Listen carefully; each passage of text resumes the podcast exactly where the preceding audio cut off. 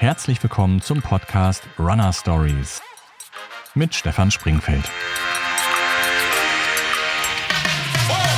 Schön, dass ihr an der Startlinie seid, wenn wir euch jede Woche ein neues Teammitglied der Essex Frontrunner vorstellen. Dabei geht es nicht nur um die sportlichen Themen, sondern auch um den Menschen dahinter. Wenn euch der Podcast gefällt, abonniert ihn, um automatisch über neue Folgen informiert zu werden. Auf geht's!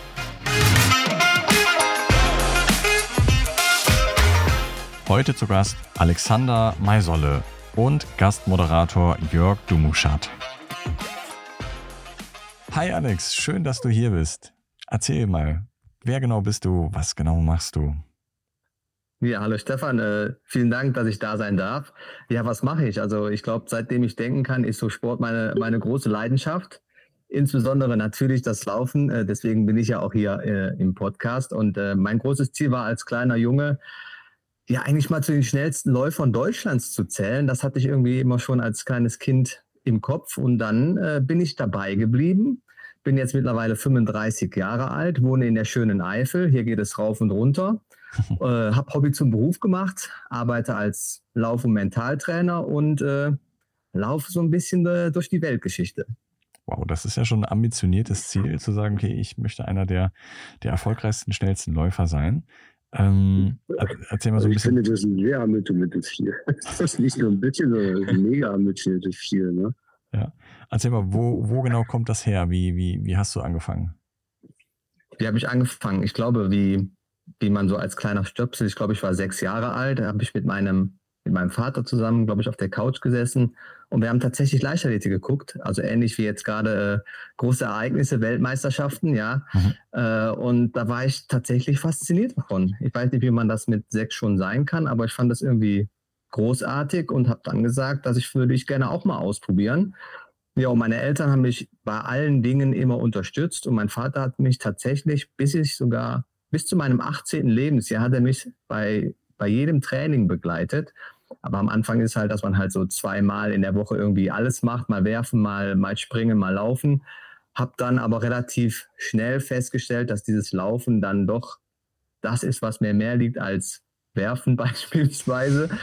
ja, und äh, bin halt eben dabei geblieben und dann entwickelt man sich weiter, man wird besser und dann ja, habe ich äh, gemerkt, dass ich das auch vielleicht auch definitiv professionell machen kann. Mhm. Du hast mal kommen, deine Eltern aus, kommen deine Eltern aus dem Leichtathletik oder überhaupt gar nicht, Alex? Also meine Eltern waren schon sportlich. Mein, mein Vater war so ein Allrounder, der hat irgendwie alles gemacht, mal Basketball, mal auch mal Leichtathletik, aber ist tatsächlich beim, beim Fußball äh, hängen geblieben, hat das äh, ja aber nicht auf, äh, auf keinem hohen Niveau gespielt. Meine Mama war auch immer sportlich, soweit ich weiß, aber es waren jetzt keine äh, ambitionierten Sportler, die das wirklich irgendwie auch mal hauptberuflich machen konnten. Also das war dann doch mehr äh, just for fun, aber schon sportlich aktiv. Mhm. Mhm. Und dann, dann war ja das Jahr 2008. Erzähl mal. Ich ähm, glaube, Berlin, ne?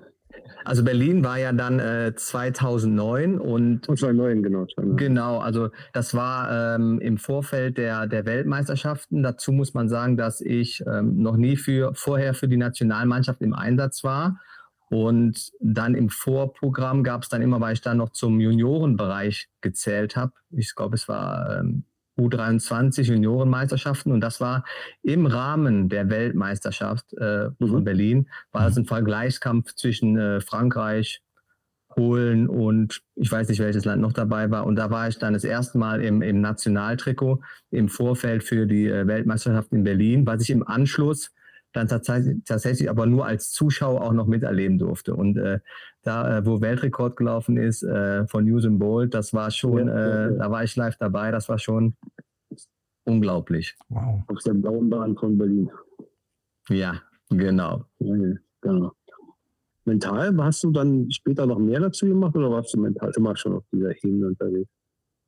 Also man, wenn man sich damit ja nicht so wirklich auseinandersetzt, dann dann glaubt man entweder von sich, man ist mental stark oder man ist Durchschnitt oder man ist irgendwie überhaupt nicht mental dabei, weil man sich mhm. einfach nicht so mit diesem Thema auseinandersetzt. Aber wenn man irgendwie zwei gleich starke Sportler hat, äh, sei es im Tennis oder andere Sportarten, wenn die aufeinandertreffen, gewinnt meistens der, der nachher dann äh, besser von seinen Gedanken oder von seiner mentalen Stärke auf dem Platz einfach steht. Und das hat mich damals irgendwie schon interessiert, weil ich gemerkt habe, ich bin gut, aber da sind doch noch so ein paar Blockaden, die immer wieder irgendwie mitschwingen. Ob es beim Start ist, dass man zu langsam aus dem Startblock kommt oder dass man äh, beim 400-Meter-Lauf so die letzten 100 Meter, dass da der Mann mit dem Hammer, der kommt sowieso immer. Mhm.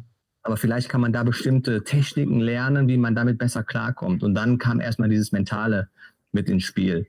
Das äh, hat dann schon nachher geholfen, dass man dadurch dann die letzten Prozent auf jeden Fall noch rausgeholt hat. Aber war dir das, mhm. war dir das ähm, von dir aus klar, okay, da, da muss ich, oder das ist noch so eine Stellschraube, an der kann ich noch drehen, darüber, da kann ich noch ein bisschen schneller werden? Oder hast du da mit, mit, mit anderen ähm, Lauffreunden drüber gesprochen und die haben gesagt, okay, hey, das ist doch nochmal eine Idee, schau dir das doch nochmal an oder mit in dem Trainer? Mhm. Also am Ende versucht man natürlich alle offenen Möglichkeiten irgendwie zu finden, wo man sich mit verbessern kann. Also ich habe gut trainiert, ich hatte eine gute Regeneration und äh, habe damals auch noch zu Hause gewohnt und dann habe ich natürlich auch das gegessen, was Mama gekocht hat. Das war jetzt nicht äh, total ausgewogen und mega gesund. Es war halt eben normal, so also alles, was man so isst, Reis, Nudeln, Kartoffeln, mal Sahnesoße, mal keine, auch mal Pommes, auch mal nicht.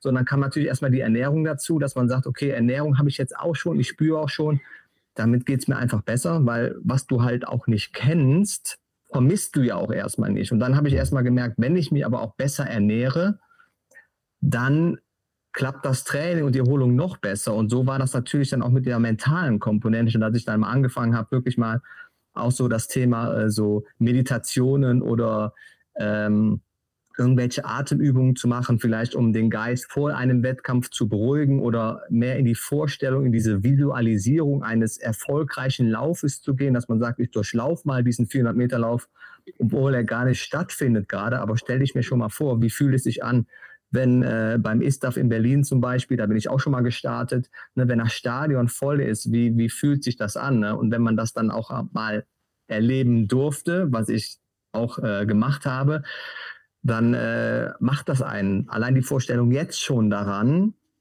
da bekommt man schon wieder so ein bisschen Gänsehaut. Das macht einfach eben was mit einem. Und genauso gut ist halt diese Visualisierung mit positiven Bildern im Kopf, helfen dabei, eine bessere Leistung am Ende des Tages auf den Platz zu bringen. Hm. Dann hast du irgendwann einen Profivertrag beim TV Wattenscheid bekommen. Erzähl mal, wie ist es dazu gekommen? Den bekommt jetzt ja auch wirklich nicht jeder. Den bekommt nicht jeder, das stimmt. Ähm, ich war von meiner Leistung relativ gut in meinem Heimatverein, wo ich äh, hier angemeldet war. Und dann ist natürlich, dass dann die Trainer auch irgendwann mal ans, an, ans Limit kommen und sagen, ja Alex, jetzt ist vielleicht der Schritt, um vielleicht mal ähm, ein bisschen weiter zu denken und äh, woanders hast du vielleicht mehr Kompetenzen, die du, ähm, ja, auf die du zurückgreifen kannst. Das muss man dazu sagen. Hier in Aachen, also da, wo ich äh, jetzt herkomme, da ist es halt auch nicht so, so gut, was die Anbindung an irgendwelche Sportinternate oder Förderungen gibt. Das heißt, man ist mit sehr großem Aufwand verbunden, immer irgendwo hinzukommen, also von A nach B.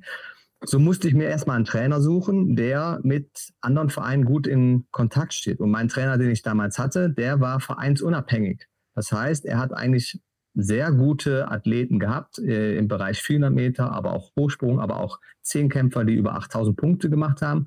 Und die Athleten waren verteilt.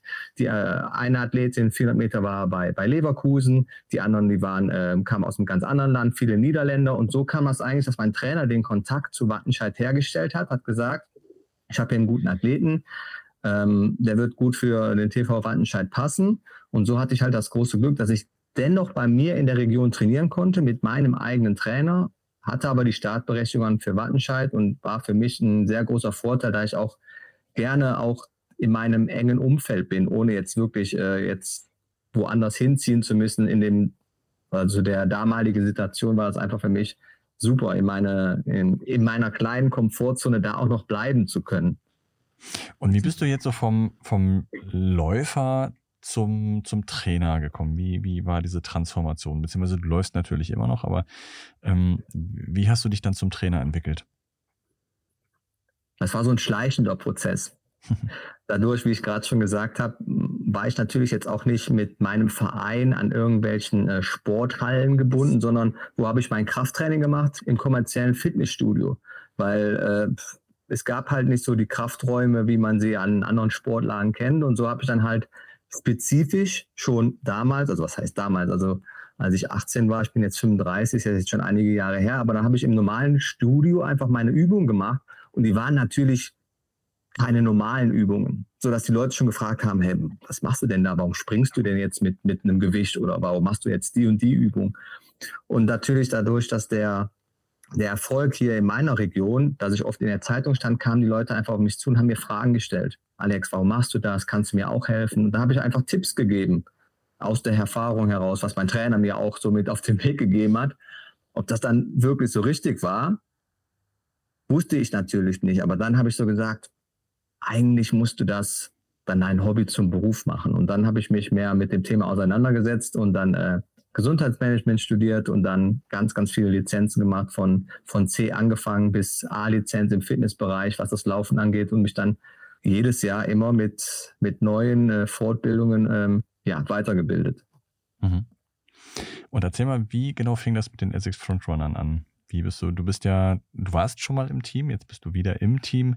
Ähm, spannende Geschichte. Erzähl mal, wie ist das gekommen? Ganz am Anfang, da gab es ja noch ähm, nicht nur die Frontrunner, beziehungsweise die Frontrunner sind ja ins Leben gerufen worden. Und Laufen war ja sowieso schon immer meine große Leidenschaft, aber habe dann tatsächlich auch äh, viel Fitness gemacht. Und über den Fitnessweg und äh, das Teilen im Internet, äh, Thema Social Media, war ich immer schon immer mit dabei. Ich bin, glaube ich, auf jeder Plattform irgendwie, bin ich mit aufgesprungen und habe meinen Senf dazu gegeben. Und tatsächlich über Instagram sind dann im Bereich äh, vom Fitnesstraining auch mehrere dann irgendwie auf mich aufmerksam geworden. Und dadurch kam auch damals dieser Essex Training Squad, ist damals ins Leben gerufen. Und ja, da bin ich dann irgendwie über, über, über Umwege, dann irgendwie habe ich mich dann, äh, bin ich dann angesprochen worden, ja, wir haben was Neues gegründet, komm doch irgendwie dazu oder guck dir das mal an. Und erst daraus, weil ich halt Läufer war, kam dann irgendwann dieser Umschwung. Ich sagte, ja, Alex, eigentlich machst du ja so viel mit Laufen. Eigentlich ist dieser, dieser Frontrunner ich glaube, da bist du nachher besser aufgehoben, weil der, der Trainingscode wurde dann immer ein bisschen weniger und das Laufen war einfach, ja, viel präsenter und so bin ich dann das erste Mal ja letztendlich bei den Frontrunnern gelandet. Mhm. Ja, ich, ich, glaube, du bist dann auch aus dem Team raus, als das irgendwie zusammengelegt worden ist, ne? irgendwie in dem Jahr. Da ist irgendwie beschlossen worden, dass das zusammengelegt wird, irgendwie, dass das Squad-Team dann mit in den Frontrunner-Team eingegliedert wird oder so. Ne? Ich kann es dir auch nicht mehr genau sagen. Da war auf jeden Fall irgendwie das dann auch teilweise äh, parallel das Ganze gelaufen sind. Da kamen Squad und Frontrunner zusammen, mhm. dann mal wieder, wieder einzeln und so war dann immer so die, die Verbindung eigentlich zu beiden Teams dann da. Mhm. Und dann äh, hat es tatsächlich was mit meiner damaligen äh, Berufung zu tun gehabt, dass ich natürlich äh, für viele Firmen dann gearbeitet habe und dann passte das tatsächlich nicht mehr. So, und dann war mein Arbeitgeber natürlich äh, ein Sporthaus, ne, was natürlich jetzt viele Marken vertritt und da war ich dann halt Ansprechpartner oder Experte im Bereich Social Media und hab, war natürlich auf vielen Veranstaltungen unterwegs äh, von natürlich ganz vielen Marken. Und dann war das da so ein bisschen so ein Zwiespalt. Ich kann nicht mehr gewährleisten, auch wirklich dann ausschließlich was äh, für Essex zu machen. Und so mhm kam dann äh, eins zum anderen, dass ich dann halt nicht mehr ja, das machen konnte. Hm. Erzähl mir, jetzt bist du Trainer ähm, und ich kann mir gut vorstellen, dass es da sicherlich auch Klienten gibt. Also sicherlich viele Klienten sind sehr dankbar für das, was du machst und ähm, versuchen sich gut auch an den, an den, an deine Ratschläge zu halten. Aber es gibt sicherlich auch schwierigere Klienten. Wie, wie gehst du damit um? Also als ich angefangen habe mit Training und Trainingsplänen, ähm, ist es natürlich so, dass jemand äh, irgendwie einen Wunsch sich äußert und das war damals sehr viel mit dem Thema Ernährung. Mhm. Und dann schreibst du Ernährungspläne und dann merkst du, dass du von, von 100 geschriebenen Ernährungspläne werden irgendwie 90 nicht umgesetzt. Und man fragt sich dann so, ja, eigentlich der Plan voll super. Warum wird er denn nicht umgesetzt? Ja, und dann kommen halt eben viele Faktoren zusammen, nämlich Umstände, warum jemand seinen Plan nicht umsetzen kann. Und das war für mich so, so, so das Signal zu sagen, okay, Alex, wir müssen das anders machen. Wir müssen erstmal die Persönlichkeit so ein bisschen analysieren. Was ist der Person denn wichtig? Warum setzt sie diesen Plan nicht um? Es gibt einfach Menschen, die brauchen sehr viel Struktur. Die müssen auch die Uhrzeit haben, um wie viel Uhr sie ihr Training absolvieren wollen.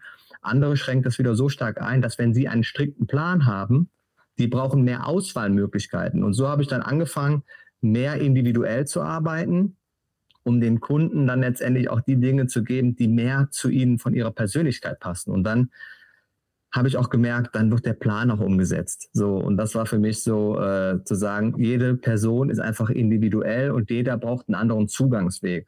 So hm. bin ich dann schnell von meinem eigentlichen Plan. Ich habe immer meinen Plan, den ich gut finde, den verteile ich jetzt an die Leute. Hat da relativ schnell gemerkt, bei mir passt das ganz gut, aber bei anderen, die müssen halt äh, teilweise doch noch mehr Individualität haben. Gab es da auch mal so den Moment, wo du gesagt hast, okay, ähm, ich, äh, ich kann dir so nicht helfen, weil du es, glaube ich, auch gar nicht wirklich möchtest, also wo du, ähm, wo du so eine Klientenbeziehung dann auch wirklich mal beendet hast? Ja, also das kommt ja, kommt, kommt auch immer mal wieder vor. Irgendwann kommt man vielleicht an den Punkt, wo ähm, der Trainer sagt oder der Kunde sagt, jetzt habe ich schon äh, einiges gemacht, ich brauche vielleicht doch mal einen neuen Input, ich äh, versuche mich mal woanders. Oder ich habe auch früher damals ähm, viele Kurse gegeben, wo ich dann wirklich auf der Trainingsfläche selber gestanden habe und dann äh, fünf Stunden hintereinander Kurse gegeben habe. Da habe ich dann auch gemerkt, dass meine eigene Motivation in den ersten zwei Kursen noch super war. Aber Kurs drei, vier und fünf, der danach kam, da habe ich bei mir gemerkt, ich bringe eigentlich nicht mehr die Energie mit, um da wirklich die Leute dann da einzuheizen, das, was sie eigentlich erwarten, dass da jemand ist, der sie unterstützt. Und dann habe ich relativ schnell gemerkt, so dieses auf der Fläche stehen selber als Trainer, da sehe ich mich gar nicht mehr so, sondern vielmehr in der, in der Mentorposition, Menschen was mit auf den Weg geben, was sie selber dann nachher umsetzen können. So entwickelt man sich natürlich weiter und so kommen und gehen die Leute, weil sie entweder neue Ziele haben oder vielleicht gerade äh, andere Sachen brauchen. Wo holst du denn diese Kraft her? Also um, um so, so motiviert zu sein und auch um, ich stelle es mir schon anstrengend vor, ähm, ähm, wenn es dein Beruf ist, andere zu motivieren. Da brauchst du selber ja auch eine gute Kraftquelle, um, um, um diese Energie aufzubringen. Was, was machst du da? Was, was hilft dir da?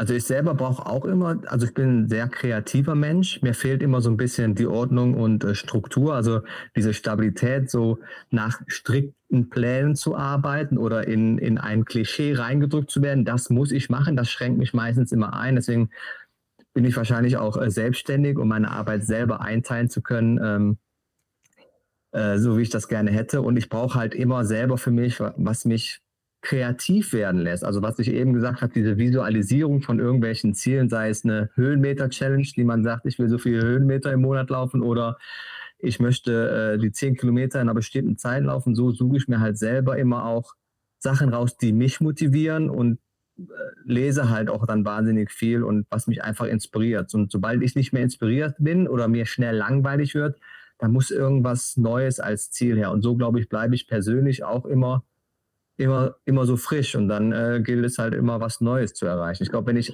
irgendwie immer nur eine Sache machen würde, dann wäre das auch schnell so, dass die äh, ja irgendwann dann zum Scheitern verurteilt wird und dann, äh, dass ich das dann nicht mehr weitermachen würde. Mhm. Also du brauchst, du, du kannst nicht mit festen Strukturen quasi leben. Also du bist eher so, guckst tatsächlich so, wie der Tag so ist und da versuchst du dir Ziele zu setzen und die Ziele lebst hinein. So ist tatsächlich so, mein, so meine Einstellung. Dass das nicht so gut ist, das weiß ich auch. Ich kenne auch meine ja, Schwächen. Das ist jetzt wertfrei gemeint, ne? Also ja. jeder hat ja so sein eigenes Leben das diesbezüglich, ne? Definitiv. Und dadurch, dass ich halt weiß, äh, so wie andere sagen, sie brauchen halt äh, einen extrem oder einen extremen Plan, wo man sagt, hey, mach doch mal ein bisschen locker. Achte doch mal nicht drauf. Ne? Mhm. Das fällt denen wiederum schwer, einfach zu sagen, ja, okay, dann mach ich halt mal zwei Tage Pause. Ist doch nicht so schlimm. So, und ich habe mhm. jetzt schon, äh, gucke jetzt schon, dass dadurch, äh, ich glaube, das liegt auch ein bisschen so an meiner Frau, weil meine Frau bringt das meistens immer mit, das, was mir fehlt. Deswegen passt es wahrscheinlich auch so gut, weil sie hat dann die Ordnung und Struktur ja. und hält mir dann oft, wohl. genau, oft den Rücken frei und äh, deswegen, da bin ich äh, selber in äh, einer guten Entwicklung, merke auch, dass ich so mit so kleinen, gewissen Strukturen jetzt doch besser fahre als, als vorher. Mhm. Aber das heißt, so ein fester Bürojob äh, von 9 bis 17 Uhr, äh, viel sitzen, das wäre für dich nichts. Ich glaube, da, da wäre ich sehr, sehr schnell unzufrieden. ähm, das wäre, glaube ich, gar nichts, gar nichts für mich. Beziehungsweise ich habe ja auch, also gelernt habe ich tatsächlich großen Außenhandelskaufmann, wobei ich dazu sagen muss, ich äh, musste äh, gar nicht so in diesem Beruf tatsächlich arbeiten, weil es zu dem Zeitpunkt war, als ich äh, meinen Sportvertrag hatte. Aber ähm, ich glaube, dieses strukturierte nachher, da brauche ich schon noch mehr Freiheiten. Das ist äh, definitiv so. Und gab es da, um, also, hm? Gab es bei dir tatsächlich auch mal einen, einen Knacks? Also so, wenn du das, wenn du das so erzählst, dann klingt das immer so, als ob du schon, schon seit, äh, seit dem Moment auf der Couch mit deinem Vater wusstest, okay, da geht die Reise hin, ähm, du möchtest auf jeden Fall, Fall Sport machen. Gab es da mal so einen Moment, wo du das nicht wusstest, also wo dir nicht wirklich klar war, was du machst? Oder hattest du da immer die klare Vision, es soll auf jeden Fall was mit Sport sein? Ja, also Sport war es immer. Ich habe mich dann auch mal in anderen Bereichen irgendwie ausprobiert, habe dann aber irgendwie schnell gemerkt, das ist nicht das, wo mein Herz einfach aufgeht. Und äh, das war einfach auch Themen, die mich kaum interessiert haben. Und dann habe ich natürlich immer wieder auch mal mit meinen Eltern zusammengesessen und äh, die haben auch gesagt, und wie das dann oft bei, bei Eltern so ist, die so, ja, bewerb dich doch äh, bei der Stadt, da hast du einen sicheren Job und mach doch das. Und dann habe ich aber schnell gemerkt, dass das halt einfach äh, irgendwie nicht meins ist. Natürlich, ähm, es sind oft die Momente, die man eigentlich immer auch immer nur sieht, die gut sind. Und gerade so diese schlechten Phasen, über die spricht man ja häufig auch nicht. Aber es gab natürlich Up and Downs, wo man sagt, okay, was machst du nach der Schule? Was machst du, wenn es mit dem Sport nicht klappt? Ähm, aber ich war von meiner, von meiner Einstellung her, war ich immer schon so, dass äh, ich gesagt habe, ja, okay, was soll mir denn Schlimmes passieren? Ähm, es wird immer irgendetwas kommen, wo das Leben mit weitergeht. Dafür äh, sind wir einfach auch in einem Land. Aktueller Stand noch, da muss man sagen, mit, mit Deutschland sind wir natürlich auch in einem Sozialstaat, wo ich jetzt sagen würde, wenn es jetzt wirklich hart auf hart kommt, wäre doch jemand da, der einen auffängt. Ja, man glaubt mhm. ja immer so an das, an das Schlimmste. Und für mich war von der Einstellung her, ich, ich gehe da meinen Weg, ich probiere mich aus und wenn ich dann nachher mit glücklich bin, dann dann ist das für mich viel mehr wert, als zu sagen, ich mache jetzt einfach einen Job, der ist sicher, da gibt es viel Geld, aber der macht mich total unglücklich. Diese Einstellung bin ich noch nie gefahren. Mhm. Naja, Geld ist ja auch nicht alles, ne? Genau, wie war das? Da sagen alle, die keins haben. Oder wieso, ne? Genau, genau. Naja, tatsächlich ist, ich meine, diese, Lebens, diese Lebenseinstellung muss man, diese Lebenseinstellung muss man ja auch hineinwachsen, ne?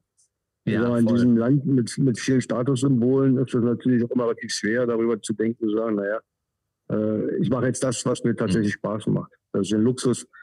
Wenn man den Luxus leben kann, ist das super. Also das, das ist eine super Einstellung und das wünsche ich auch jedem, der das kann. Ne? Also ich finde ja. das total super, wenn man das so, wenn man das umsetzen kann. Und wenn die Frau bzw. die Lebenspartner das in irgendeiner Art und Weise tolerieren. Ne? Weil da gehören ja mal zwei dazu. Ne?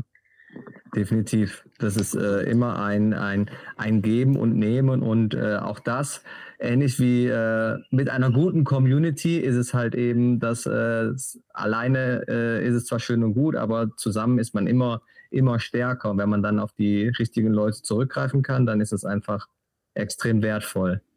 Und das Loch ist ja auch nicht so tief, wo man reinfallen könnte, ne? weil da ist ja jemand, der das eventuell auch auffangen kann. Ne? Definitiv, ja. Jetzt Aber Alex, ich habe noch eine, eine, fachliche Frage. Wenn du, wenn du jetzt ein Training einschätzen würdest oder wenn du mit, irgendjemand, mit irgendjemandem arbeitest, wie schätzt du es prozentual ein? Du sagst, Ernährung ist wichtig. Klar, du sagst, der Trainingsplan ist wichtig und das Mentale. Mhm. Wie viel Prozent würdest du in jedem Bereich reinstecken, um erfolgreich zu sein? Ah. Ich würde sagen, also sehr individuell, ne? Muss man natürlich, aber jetzt da irgendeine Faustregel, wo man sagen kann, 20 Prozent Ernährung, also ich würde gar nicht, man kann es echt nicht äh, pauschalisieren, aber ich würde sagen, also 50 Prozent ist schon das, was du an, an Leistung bringst äh, mit deinem Körper, also physisch. Dann würde ich sagen, äh, 30 äh, Prozent ist so die Ernährung, die einen Einfluss nimmt und der Rest ist dann so auch nochmal der, der mentale Ansatz, weil hm. auch wenn viele den nicht sehen oder der so selbstverständlich ist, die Gedanken, die du jeden Tag über dich selber hast, sind halt schon äh, machtvoll. Ne? Und äh, der kleinste Gedanke zu sagen, boah, hm, lange Läufe liegen mir nicht, das ist schon der erste Glaubenssatz, der dich einprägt und dann liegen dir lange Läufe nicht, weil du es einfach dir selber einredest. So. Ähm, und wenn du jemanden hast, der sagt, hey, lange Läufe ist mega gut, der glaubt daran, dann sind lange Läufe mega gut, obwohl es einfach nur ein Gedanke ist, der sich in dir gefestigt hat. Und wenn du den lebst, dann dann machst du die Dinge eben. So würde ich das äh, tatsächlich äh, einschätzen. Mhm. Ja, also das ist klar, die Erfahrung, wenn man negativ denkt, ist natürlich immer was, das dann plötzlich beeinflusst geistig. Ne? Also wie mit dem Mann mit dem Hammer bei Kilometer 30. Also wenn man sich den vorher einredet, dann kommt der 100 Dann kommt der, ja, dann kommt der so, und schlägt zu. Ja. ja. klar. Wenn man das nicht so hat, dann, weil das Mentale machen Stefan und ich ja anders. Ne? Also wir bereiten uns mental anders vor. Wir gucken mental mal ins Spielglas vorher, oder? ja. Aber, Alex, Aber, so hat jeder seine eigene mentale Vorbereitung. Mhm. Ja. Alex, ich stelle mir vor, dass das ja auch, es ist, dass es bei dem Training ja nicht nur ums Laufen geht, sondern glaube ich auch ganz, ich kann mir gut vorstellen, dass du da sicherlich auch viele persönliche Themen mitbekommst. Denn gerade wenn du sagst, okay, es hat immer irgendwie einen Grund, warum jemand zum Beispiel einen Trainingsplan nicht befolgt oder warum er hier oder da vielleicht einbricht. Und gerade wenn es in Richtung mentales Training geht, dann sind wir ja auch sehr schnell bei persönlichen Themen, bei Dingen, die vielleicht irgendwo belasten. Ähm, was, was würdest du sagen, wie viel, wie viel Prozent auch da ist, ist so ähm, reines Training, also wirklich Lauftraining und verschiedene Techniken und Inwieweit geht es vielleicht auch darum, zuzuhören? Wo liegen vielleicht irgendwelche Probleme und hilfst du auch da oder sagst du, meine Aufgabe ist ganz klar Laufen und nicht so das Mentale? Ich glaube, das bleibt gar nicht aus, dass beide Komponenten da eine große Rolle spielen, weil Erstmal fällt natürlich die Entscheidung äh, mit dem Trainer klar. Wenn man in einem Verein ist, dann gibt es vielleicht einen Trainer für einen be bestimmten Bereich zuständig ist. Aber wenn wir jetzt uns beim Breitensport umgucken, gibt es natürlich sehr viele Trainer. Jeder verfolgt so einen anderen Stil und da entscheidet natürlich der erste Eindruck natürlich auch immer so ein bisschen die Sympathie. Mit wem oder wo, glaube ich, habe ich schon äh, ein gutes Gefühl, weil ein gutes Gefühl macht einfach schon äh, etwas mit dir und du hast viel mehr Freude daran, da etwas zu tun wenn du zu einem Trainer kommst, wo du weißt, der ist zwar gut, aber äh, das ist vielleicht äh, in Anführungszeichen ein, ein Arsch, so ähm, nur wegen dem Trainingsplan zuliebe, kann man das vielleicht am Anfang machen, aber es wird nicht äh, auf lange Dauer halten. Deswegen mhm. kommt man da gar nicht drum herum. Und äh, man kann natürlich auch alles im Internet nachlesen. Das ist ja mittlerweile alles sehr transparent geworden. Und äh, die einen wissen genau, ich mache äh, so, so viel lange Läufe und dann baue ich mein Intervall ein. Aber wenn man dann einfach noch so einen Trainer hat, der vielleicht an den Tagen, wo man, wo man meint, alles läuft wie äh, spielerisch, ich könnte noch einen Lauf mehr machen, ist es wichtig, dass man als Trainer die Leute auch ein bisschen bremst und sagt, hey, spar dir die, die Motivation für die wirklich harten Dinge. Mhm. Und gerade bei so, bei so schweren Läufen, wo man, äh, wenn man die alleine machen würde, wüsste man, okay, den, das letzte Intervall lasse ich einfach weg. Ich mache nur äh, drei anstatt äh, vier Serien. Auch da ist es dann wichtig, als Trainer dann da zu sein, auch wenn es mal nicht gut läuft, zu sagen, hey, guck mal, du hast jetzt vier gemacht, es waren vielleicht jetzt nur äh, drei gute dabei, aber drei gute ist besser als nur zwei und äh, allein das hilft ja auch schon wieder. Ne? Deswegen spielt das immer zusammen, diese, dieses Coaching auf dieser persönlichen oder auf der Emotionsebene. Jetzt hast du im Vorfeld äh, schon gesagt, also als wir, bevor wir hier gerade auf, auf Aufnahme gedrückt haben, dass du gerade von, von einem Achtsamkeitstraining bei QVC kommst. Jetzt ist ja QVC kein, kein, kein kleiner äh, Sender. Ähm, erzähl mal, wie, wie sind die auf dich aufmerksam geworden und was genau hast du da gemacht? Ich bin ähm, auch noch im betrieblichen Gesundheitsmanage unterwegs ähm, und ja, Firmen haben natürlich immer so, äh, arbeiten natürlich auch mit Krankenkassen zusammen und man versucht natürlich auch immer für die Mitarbeiter möglichst viele Angebote zu schaffen. Wenn natürlich dann auch alle Leute die Angebote annehmen, wäre es natürlich super, weil oft sind es die Leute, die diese Angebote annehmen, meistens die, die sich sowieso schon mit dem Thema beschäftigen. Deswegen, wenn man die auch erreichen könnte, die es eigentlich bräuchten, wäre es nochmal ein bisschen schöner. Aber gerade so äh, das, was ich jetzt äh, eben heute gemacht habe, das Thema Achtsamkeit, finde ich besonders spannend, weil erstens sind die Zugangswege für jeden anders. Ja, manche lieben es irgendwie einen Baum zu umarmen und fühlen sich dadurch frei. Manche machen eine Atemübung, manche machen eine Meditation und andere schwören auf Hypnose. Mhm. Was man letztendlich am Ende des Tages macht bei dem Thema Achtsamkeit, ist eigentlich egal. Wichtig ist, und wir leben alle in, in einer Welt, in der immer schneller, weiter, höher, alle Sinneskanäle sind an, hören, sehen, riechen, schmecken, fühlen und es prasselt alles auf uns ein. Da das System natürlich dann irgendwann überfordert und alle immer mehr Stress haben, ist es halt eben total wichtig, da auch so ein bisschen gegen zu regulieren. Das heißt, Sympathikus mal ein bisschen runter, bisschen Parasympathikus an, ja, ein bisschen mehr Entspannung und da hilft halt eben das Thema Achtsamkeit. Und da die Leute einfach so ein bisschen darauf vorbereiten, was kann man machen.